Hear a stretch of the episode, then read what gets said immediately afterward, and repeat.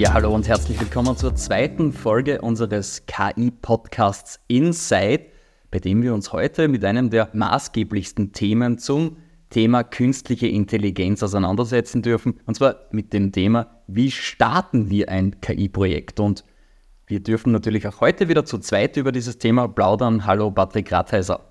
Hallo Christoph Sammer. Patrick, du bist Geschäftsführer und Gründer von Left Shift One. Ganz konkret, erste und wichtigste Frage, wann sollte ich überhaupt darüber nachdenken, ein KI-Projekt zu starten? Ich glaube, da hätte ich schon nachdenken müssen, nämlich schon vor einiger Zeit. Ja. Also KI ist ja bei uns ist ja nichts Neues, gibt es seit 60 Jahren und ähm, natürlich jetzt äh, in den letzten Jahren, vor allem sage ich 2018, 2019, also zum Beispiel, äh, ich wollte es verhindern, aber ChatGPT, die ersten OpenAI-Modelle 2018 schon entstanden, also gibt schon etwas länger. Das heißt, die Technologie ist da, die Daten sind da, wir haben die Rechenkapazität. Ich glaube, es scheitert dann meistens daran, dass wir ähm, nicht genau wissen, was kann diese Technologie, was kann sie für mich bringen, gerade im Unternehmen und wie gehe ich das jetzt überhaupt an. Mhm. Was sind denn für dich jetzt umgekehrt gefragt so die Anzeichen in einem Unternehmen, wo du sagst, gut, das schreit jetzt förmlich nach künstlicher Intelligenz, da sollte ich jetzt unbedingt über ein KI-Projekt nachdenken? Also ich glaube, ich sehe es immer wieder, das sind genau diese, diese Aufgaben, diese repetitiven Aufgaben, die immer wieder passieren, die die Menschen oder gerade im Arbeitsleben, die, die einfach nur nerven, die ich immer wieder tun muss, äh, immer wieder das Gleiche sind, äh, die mich auch kognitiv nicht fordern ähm, und wo ich nicht kreativ sein kann. Das sind einfach diese langweiligen Aufgaben, die, die die KI mittlerweile sehr, sehr gut übernehmen kann oder sehr, sehr gut auch unterstützen kann. Also immer, wenn ich so einen Businessprozess oder Produktionsprozess sehe, glaube ich, ist es ganz wichtig, darüber nachzudenken, kann mir da KI helfen, kann mir Digitalisierung helfen, um diese ja, Aufgaben nicht mehr machen zu müssen und dass sich die Mitarbeiter auf andere Dinge konzentrieren, die viel, viel wichtiger sind langweilige, nervige Aufgaben, du hast das angesprochen, sind irgendwo sozusagen das Hauptmotiv für die Einführung von künstlicher Intelligenz. Das bestätigt auch eine aktuelle Studie von IBM, die sagen, drei Viertel aller Unternehmen haben bereits einen Einführungsplan von künstlicher Intelligenz und das Hauptmotiv ist laut dieser Studie Zugänglichkeit zu Informationen. Deckt sich das mit deinen praktischen Erfahrungen? Also ich gehe davon aus, also die Studie ist wahrscheinlich relativ neu, ich kenne sie jetzt nicht. Ja. Ähm, dennoch ist es so, Zugang zu Informationen, das ähm, fällt genau, sage jetzt auch in unsere Kerbe mit MyGPT, das heißt dieser Wissenszugang äh, beziehungsweise eben Knowledge Management oder Wissensmanagement neu gedacht. Wir haben unzählige Informationen im Unternehmen, äh, ob es jetzt in Dokumenten ist, in PDFs ist, in Datenbanken, in ähm, SAPs, wo auch immer. Und was haben wir das größte Problem? 20 Prozent unserer Arbeitszeit verbringen wir damit, um Dinge zu suchen. Und äh, das hält uns einfach auf. Oder gewisse Informationen sind für uns ähm, gar nicht zugänglich, weil wir nicht wissen, dass es sie gibt. Und da jetzt natürlich mit generativer KI und Large Language Models draufzugehen, macht absolut Sinn.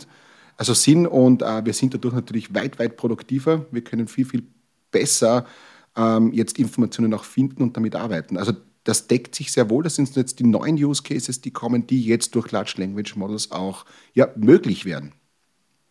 Das heißt, ein Motiv kann natürlich diese Zugänglichkeit zu Informationen sein. Viele andere wenden künstliche Intelligenz auch dafür an, Kosten zu senken, Prozesse zu automatisieren. Ist das auch etwas, womit du in der Realität häufig konfrontiert wirst? Sind das tatsächlich die Hauptmotive oder gibt es da auch noch andere? Also ich würde schon sehen, es sind zwei Themen. Also Produktivitätssteigerung massiv. Ähm, was wir schon aber auch sehen, ist der Fachkräftemangel. Das heißt, es, die Unternehmen verkaufen oder zumindest ähm, ähm, kriegen mehr Aufträge, aber es ist einfach nicht mehr möglich, das in den heutigen manuellen Prozessen alles abzuarbeiten. Das heißt, es fehlen die Mitarbeiter. Das heißt, da geht es dann um Automatisierung. Das muss jetzt nicht unbedingt mit KI sein, das kann Digitalisierungslösungen genauso sein. Das ist natürlich ein Punkt. Ähm, ähm, also Produktivitätssteigerungen in dem Fall. Natürlich dann auch äh, im, im zweiten Sinn, dass wir bessere Informationen kriegen, bessere Entscheidungsgrundlagen. Das heißt, es wird sehr viel in äh, Datenanalyse oder Data Analytics mit KI sind auch einige Use Cases, um mir in der Geschäftsführung oder auch auf sage ich, äh, Management-Ebene bessere ähm, er, ja, Ergebnisse zu bekommen oder bessere Vorhersagen zu machen, wo KI unterstützen kann, äh, um einfach anders entscheiden zu können, besser den Markt vorherzusagen. Solche Thematiken sind etwas, und wie du angesprochen hast, natürlich Informationen, die jetzt besser hebbar sind. Und gelingt es tatsächlich, dass man Marktentwicklungen prognostizieren kann, bessere Entscheidungsgrundlagen aufgrund von KI vorfindet? Geht das wirklich? Bis zu einem gewissen Grad, also da auch wieder, man muss die Kirche im Dorf lassen. KI kann nicht alles. Ja. Also wir sehen es immer wieder, das sind zum Beispiel äh, Preispredictions äh, jetzt im Strombereich. Das geht natürlich, solange der Strommarkt sich so verhält, äh, relativ normal verhält. Wenn wir natürlich dann Thematiken haben, die ähm, ja unvorherbar sind, diese Black Swans, die immer wieder auftreten, das kann KI im Moment nur sehr, sehr schwer vorhersagen. Aber sage klassische ähm, sage Vorhersagen, Dynamic Pricing und die Themen, wenn sie sich, also der Markt einigermaßen unter Anführungszeichen normal verhält, kann man schon sehr, sehr gute Ergebnisse mit KI erzielen. Wir kehren wieder zurück zu unserem Ursprungsthema, mit dem wir uns in dieser Podcast-Folge auseinandersetzen wollen, nämlich wie man ein KI-Projekt richtig startet, wie man es anlegt, worauf es ankommt. Vielleicht äh, zuvor noch zur Einordnung. Gibt es Geschäftsfelder deiner Meinung nach, die besonders prädestiniert sind, um KI-Anwendungen zu realisieren? Also ich glaube, das ist ähm, grundsätzlich jetzt gerade im Bereich der generativen KI, alles was im Office-Bereich ist, also alles die Thematiken, wo es um Texte geht, Textverständnis, Textanalysen, Textgenerierung, logischerweise durch Large Language Models.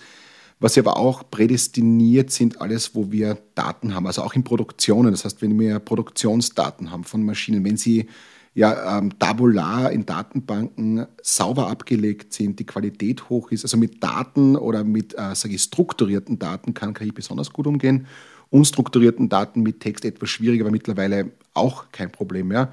Also alles, wo ähm, das vorhanden ist und wo wir das Ganze auch digitalisiert haben, können wir mit KI natürlich äh, äh, ähm, Anwendungsfälle finden und die auch letztendlich umsetzen.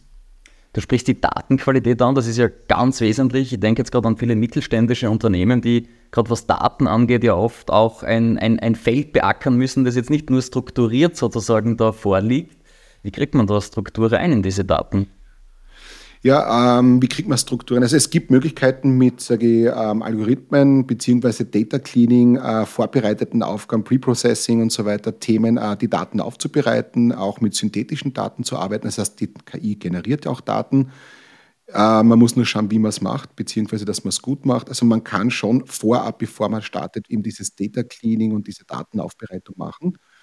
Und das ist ein zentraler Punkt in Ihr KI-Projekt statt. Also ähm, auf der einen Seite, klar, wir müssen den, den, den Anwendungsfall ähm, ja, sauber definieren. Wir müssen schauen, macht es überhaupt Sinn? Habe ich ein ROI?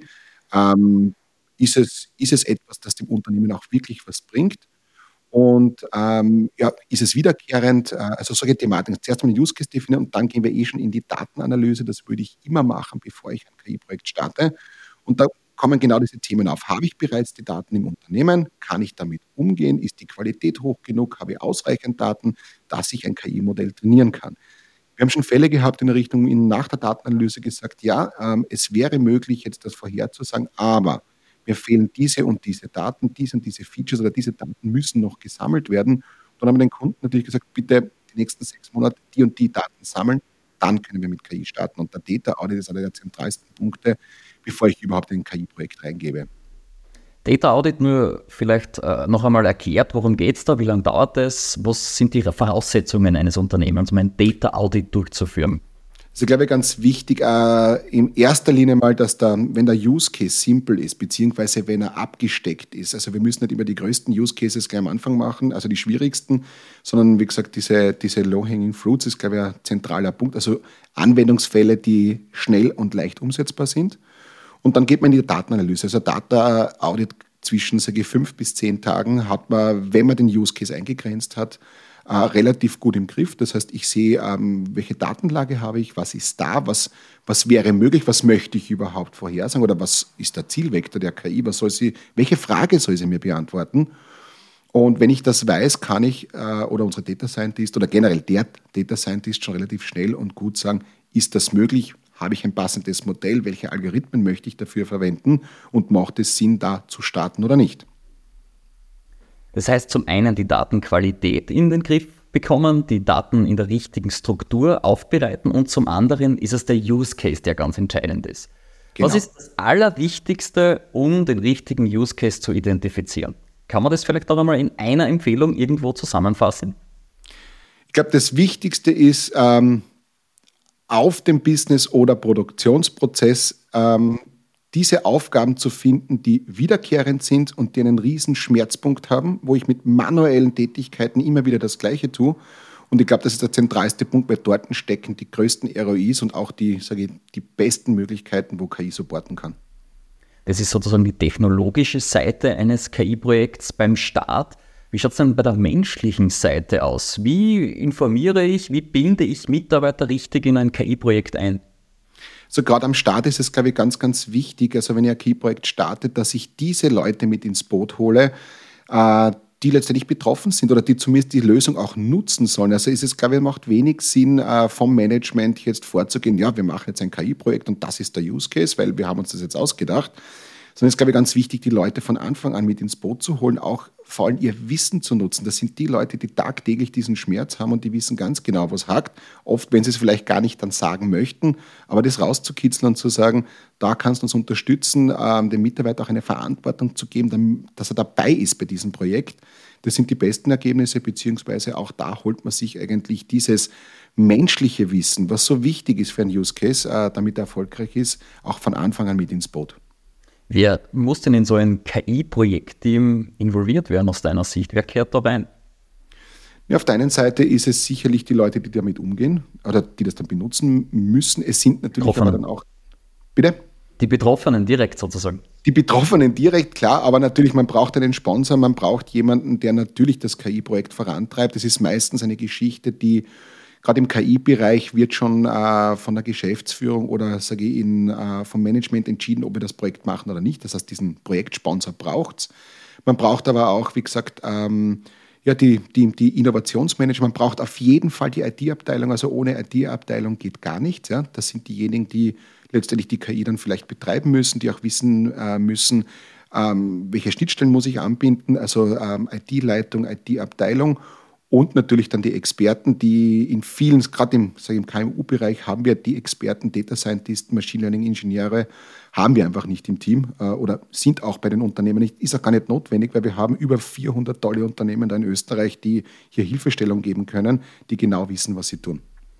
Wir sprechen heute mit Patrick Ratheiser, für diejenigen, die vielleicht etwas noch vorgespult haben, dem Gründer und Geschäftsführer von Left Shift One, über das Thema, wie man ein KI-Projekt starten kann. Und zwar ganz wesentliche Themen haben wir jetzt noch auf den letzten Minuten vorbereitet. Also unbedingt jetzt noch dranbleiben. Das eine ist die Dauer eines KI-Projekts und das andere ist das Budget. Vielleicht kurz zunächst zur Dauer. Wie lang sollte ein KI-Projekt dauern für den Beginn, wenn ich Einsteiger bin als Unternehmer? Also in erster Linie, also wenn wir mal die Use-Case-Findung abgeschlossen haben, wenn der Data Audit erfolgreich ist, ja, dann geht es darum, ein KI-Modell anzupassen und zu trainieren. Da haben wir mehrere Möglichkeiten. Entweder wir erstellen es von Anfang an das ist natürlich der aufwendigste Part. Wir verwenden Open Source, also vortrainierte Modelle oder auch absolut äh, legitim. Wir verwenden ähm, sage ich, AI as a Service, also ähm, SaaS-Lösungen, wo bereits äh, die KI da ist, ist halt am wenigsten zum Anpassen. Aber im Schnitt der Schnittstelle anzupassen geht relativ schnell. Das sind zwei, drei Tage. Ähm, sage ein Open Source Modell zu trainieren und das anzupassen, kommt an, wie groß es ist. Aber man sollte zumindest ein zwischen 14 Tage, also einen typischen ich, Sprint, wie man es kennt in der Softwareentwicklung, ist das Modell Training. Kommt natürlich auch an, wie lang trainiert das Modell. Das kann von bis dauern, aber das ist einmal die Größenordnung, also zwei bis vier Wochen. Und danach geht es in die Integration. Also das heißt, ähm, das KI-Modell einfach zu trainieren, zu sagen, das ist es jetzt, ja, äh, ist noch lange nicht ein erfolgreiches KI-Projekt. Es ist wichtig, das in das Unternehmen auch reinzubekommen, beziehungsweise dass es auch intern genutzt wird. Und da muss man klassische Softwarearbeit machen, also sprich das zu integrieren. Vielleicht braucht man dazu ein äh, Frontend, also ein User-Interface, dass die Leute das benutzen können, bis hin zum Schluss dann, dass es dann auch betrieben werden muss. Also im Schnitt sagen wir, ähm, so ein gesamtes KI-Projekt auf einen Use-Case runtergebrochen kann dauern, sage ich, von vier Wochen bis, bis zu sechs Monaten. Wie stehst du Projekten, KI-Projekten gegenüber? Was heißt, ja, Umsetzungszeit von 12 bis 24 Monate? Ähm, gibt es auch, ja, immer wieder. Ähm, die Thematik ist so, das sind halt sehr große KI-Projekte und da ist die Chance und das Risiko natürlich sehr, sehr hoch, weil sie sehr komplex sind, dass sie scheitern. Ich halte sehr, sehr viel davon, das Ganze runterzubrechen in einzelnen Use Cases, in einzelne User Stories in dem Fall oder in einzelne Features vielleicht und wirklich mit dem Core-Feature anzufangen, das in Produktion zu kriegen und dann Stück für Stück eben zu erweitern. Also diese, weil wir einfach äh, im Zyklus daran lernen, wie das System funktioniert, wo wir es noch besser machen müssen, äh, wo wir vielleicht noch mehr Daten brauchen und eigentlich ein Projekt zu lernen. Also ein Projekt zu scopen für 24 Monate, wenn es in zwei Monaten auch geht, zumindest den ersten Use Case. Ich würde mal klein anfangen und Stück für Stück das System erweitern. Das heißt, man beginnt klein, spricht dann von Projekten mit einigen Wochen Projektzeitraum. Wo liegt man da budgettechnisch? Kann man das abschätzen? Kann man dem Hörer eine Zahl mitgeben an, an Stellenwert, mit dem er rechnen kann? Also wir sehen meistens so, ähm, wenn wir SaaS-Lösungen verwenden, also das muss ich mir dazu sagen, ich kann natürlich eines machen, da bin ich in wenigen Minuten fertig, einfach ChatGPT nutzen, meine, meine Daten eingeben, über Stripe äh, wird abgerechnet, 20 Dollar im Monat. Problem ist nur, ich habe es sehr, sehr günstig, aber ich bezahle mit meinen Daten. Das muss mir klar sein. Ähm, die andere Geschichte ist natürlich Projekte, die, die, die, die ich jetzt dann starte im Unternehmen, ähm, starten zwischen 5 bis 15k, also 5 bis 15.000 Euro für die Integration, für das Machine Learning Training, wahrscheinlich dann letztendlich auch eine Potenzialanalyse am Anfang. Also mit 15 bis 20k bin ich dabei und natürlich gibt es dann größere Projekte, wo mehrere Use Cases umgesetzt werden. So klass also liegt dann in einem klassischen Softwarebereich. Ja. Aber ich kann sehr, sehr klein starten. Mhm. Wie stelle ich jetzt eigentlich langfristig sicher, dass das Projekt einerseits innerhalb meines Budgets bleibt und andererseits auch zu meiner KI-Strategie im Unternehmen passt? Also auf der einen Seite muss uns klar sein, dass KI keine klassische Software ist. Also es ist eine Software, ja, nur KI lernt auch über die Zeit. Das heißt, die werde immer wieder neue Daten einbringen müssen, beziehungsweise auch immer wieder retrainieren müssen, weil sie sich an die Gegebenheiten anpassen muss. So wie, so wie der Mensch auch lernt, so lernt auch die KI. Ähm, das heißt, die Langfristigkeit ist wichtig sicherzustellen, dass die KI auch lernen kann, dass wir auch die Daten der KI geben, damit sie sie entwickeln kann. Wie stellt man die Strategie jetzt sicher? Also im ersten Schritt einmal mit dem ersten Use Case einmal starten. Das ist so der erste, der erste Start in die KI-Strategie. Und wenn ich den ersten Use Case eigentlich umgesetzt habe, wenn der erfolgreich läuft, dann beginne ich eigentlich Stück für Stück meine Strategie aufzubauen rund um den Use Case und unterschiedliche Abteilungen. Was kann ich noch für solche Potenziale für KI identifizieren? Und eigentlich ist es eine agile Vorgehensweise, äh, die sich schon seit sage Jahrzehnten bewährt hat, dass die in der Softwareentwicklung funktioniert und sie funktioniert auch, die agile Arbeitsweise, absolut im KI-Bereich. Das heißt, wir fassen noch einmal am Ende jetzt kurz zusammen, nicht übernehmen beim ersten KI-Projekt, kleine Schritte wagen, sich Stück für Stück nach vorne arbeiten und ja, nicht gleich einmal mit dem Monsterprojekt schlechthin beginnen. Richtig, ja. Das wäre es schon gewesen von unserer zweiten Podcast-Folge von unserem KI Insight Podcast. Wir sagen Danke, dass Sie bis zum Ende drangeblieben sind. Patrick, gibt es noch von deiner Seite eine Botschaft an die Zuhörerinnen und Zuhörer? Vielen, vielen Dank auch fürs Zuhören. Ich freue mich auf den nächsten Podcast. Wir werden dann äh, weitere Gäste einladen zu Spezialthemen wie dem EU AI Act, äh, Themen aus dem Pharmabereich, äh, Use Cases aus unterschiedlichen Branchen und ich freue mich schon auf die nächsten Podcasts. Und wir können an dieser Stelle vorwegschicken, die Themen werden uns auf gar keinen Fall ausgehen. Wenn Sie Fragen haben oder Themen vorschlagen möchten, dann hätte ich gesagt, einfach auf den Social Medias von Left Shift One direkt hier unter dem Podcast kommentieren. Dann können wir vielleicht auch bei einer der nächsten Folgen hier etwas näher darauf eingehen. Wir sagen danke fürs Dabeisein und wünschen noch einen schönen Tag.